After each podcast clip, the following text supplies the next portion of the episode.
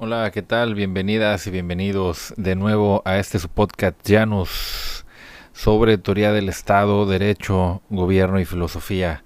Recuerda que aquí encontrarás una serie de temas y autores clásicos y contemporáneos que te ayudarán a comprender y formarte un criterio sobre la sociedad en la que vivimos y las ideas que la moldean día a día. Hoy estamos aquí en la tercera parte de esta serie de de videos en donde vamos a platicar de un tema muy importante, un tema actual, un tema em, novedoso en materia política, en materia de gobierno y en materia de derecho en México. Estoy hablando de la revocación del mandato de la ley para la revocación, la ley federal de revocación del mandato. Esta ley que acaba de ser em, publicada por la Cámara de Diputados, bueno, por el presidente de la República en el Diario Oficial de la Federación, apenas hace un par de meses, si no recuerdo mal fue el 14 de septiembre, correcto, 14 de septiembre de 2021. Y bueno, esta ley nos pone en el escenario de que el próximo año, en el año 2022, podría haber una eh, revocación, una consulta popular para revocación del mandato del presidente de la República, Andrés Manuel López Obrador. Eh, y bueno, pues a pesar de que hay quienes estamos a favor o en contra de que esta consulta se llevara a cabo, porque consideramos que es una encuesta de popularidad muy cara, em, probablemente en este momento habría otras cosas más urgentes que atender. Eh, yo creo que la mayoría estamos en una disyuntiva de esa naturaleza. ¿Qué es más urgente? ¿Cambiar de presidente o atender las los efectos, las, las, consecuencias de la pandemia por COVID y de una mala administración de gobierno, eh, pues, sabe, no sabemos qué sea más, más pertinente ahora. Si que termine su mandato sin revocarlo o, que lo termine. La verdad es que eh, no podremos decirlo, sobre todo ante un escenario de tanta falta de liderazgo político eh, por parte de la oposición, ¿no? No hay una alternativa así muy clara al respecto. Eh, pero bueno, la ley federal de la revocación del mandato está publicada y es objeto de análisis jurídico. Esta es la tercera parte de una serie de videos que hablan exclusivamente sobre la ley federal de revocación del mandato. Por supuesto también son unos archivos de audio que están colocados en mi, eh, en mi podcast en Spotify, podcast Janus, si es que usted lo está escuchando. Y para quienes están viendo este video en mi canal de YouTube, pues muchas gracias para ambos la invitación de darle like y compartir y suscribirse tanto a mi podcast en Spotify como a mi canal en YouTube. Muchas gracias por estar aquí otra vez y bienvenidos si esta es la primera vez que visitan este contenido. Bueno, pues para iniciar con el tema de este, de este episodio, pues voy a iniciar comentando que estamos en la sección tercera del capítulo segundo de la Ley Federal de la Revocación del Mandato y esta sección tercera habla sobre el inicio del proceso de revocación del mandato. Este, esta segunda sección es una sección breve, es una sección de cuatro artículos, del artículo 15 al artículo 18 de la Ley Federal de Revocación del Mandato y aborda algunos temas importantes sobre los cuales voy a comentar a continuación.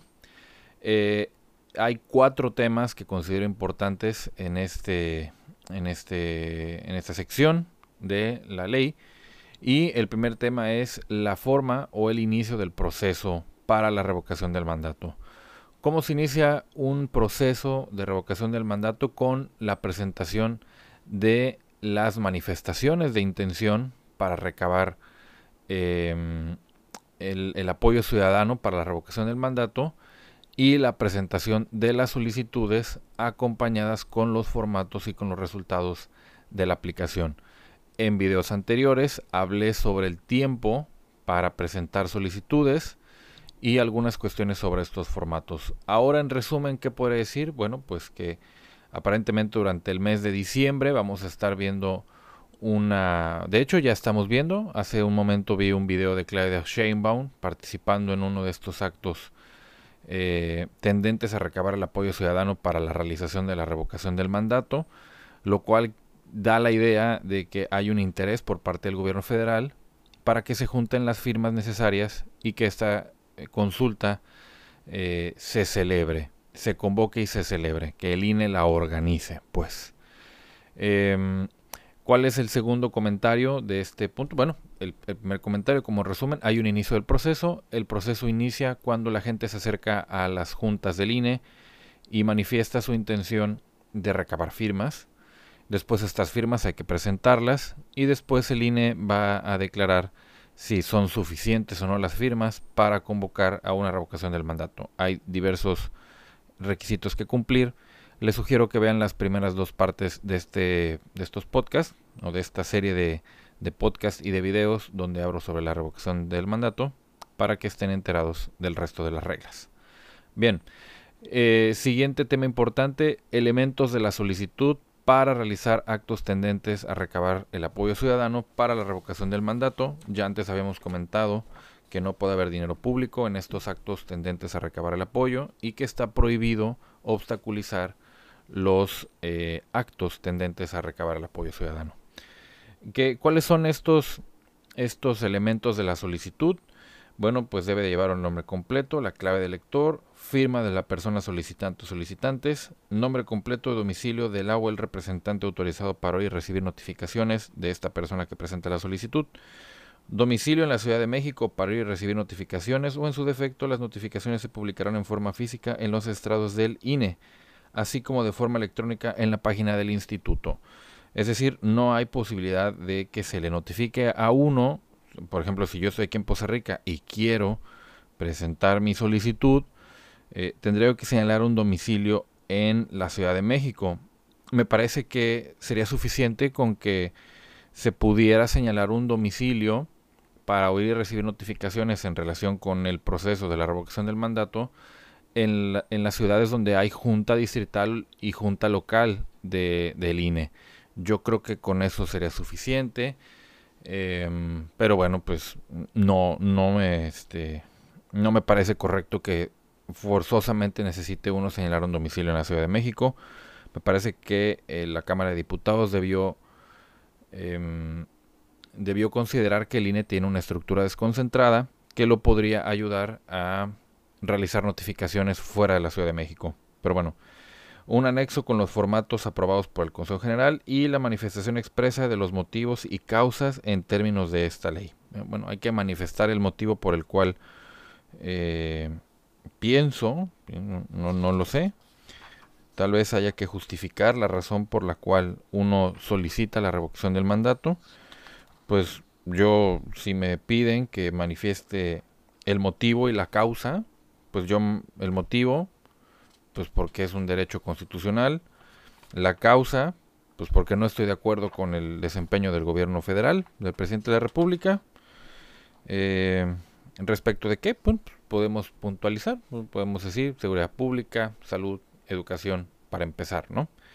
Eh, y bueno, pues tal vez con eso sea suficiente. Dice aquí que solo hay que manifestarlo, pues se manifieste ya, se cumple con el requisito. Siguiente, eh, habrá requerimientos. Yo presento mi solicitud para, realizar actos tendentes a recabar el apoyo ciudadano y eh, pues pudiera yo omitir alguno de estos requisitos. En el caso de algunos requisitos, que son los que está señalando aquí el, el artículo 17, bueno, pues van a requerir a la persona solicitante para que subsane esas omisiones y se le dé curso a su solicitud. Eh, si no si no cumple con, estas, eh, con estos requerimientos por parte del INE, entonces si no los cumple en el tiempo que le señala el INE, entonces se va a tener por no presentada esta solicitud. Me parece una regla justa. Pero yo creo que es una regla no tan justa en el entendido de que esos requerimientos solo podrían ser notificados en el domicilio que señales en Ciudad de México. Me parece que por ahí ya no es tan justo eh, el asunto. No sé si aquí también haya la autorización para hacer eh, notificaciones electrónicas vía correo electrónico, no lo sé, al menos aquí mm, no queda específicamente señalado, pero pues ya, ya se verá. Y por último, hay un informe que debe rendir el secretario del INE sobre las solicitudes recibidas. Eh, sin embargo, bueno, aquí este artículo aún no dice en qué momento tiene que emitir este, este informe el secretario. Yo supongo que podría ser un informe sobre las manifestaciones de intención. Yo creo que ese sería un muy buen primer informe. Decir, informarle al Consejo General eh, cuántas personas han presentado su manifestación para realizar actos tendentes a recabar el apoyo ciudadano y en cuántos, en cuántos estados de la República eh, están estas personas. ¿Por qué? Porque hay que cumplir con un número mínimo de estados de la República de los cuales se recaba esta, esta manifestación. Y eh, pues eso sería, debería ser parte de lo que informe el secretario ejecutivo. ¿Por qué? Vamos a suponer que solamente se hace eh, recopilación de firmas en ocho estados de la República. Sería ya desde ahí insuficiente porque no cumpliría con el requisito del 3% de al menos 16 estados de la República eh, al que se refiere el artículo 7 de esta ley federal de la revocación del mandato. Entonces es importante ir em, haciendo estas, esas aclaraciones porque si no se va a cumplir con uno de los prerequisitos para celebrar la revocación del mandato, al rato no vayan a salir con que fue el INE el que no quiso organizarla. Eh, o algo semejante, ¿no?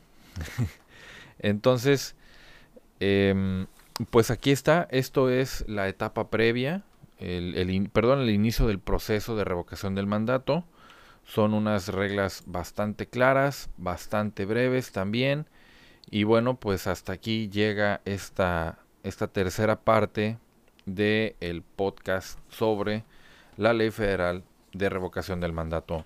A quienes me siguen, a quienes escuchan por primera vez el contenido de mi canal de YouTube o de Spotify, los invito a que se suscriban y a quienes ya están suscritos, si les gustó este video y también a quienes no están suscritos y que es su primera vez en este canal o en este podcast, pues a darle like y compartir el contenido. Muchas gracias, Saludos a todos, nos vemos en el siguiente capítulo donde vamos a seguir hablando de esta ley federal de revocación del mandato. Bye bye.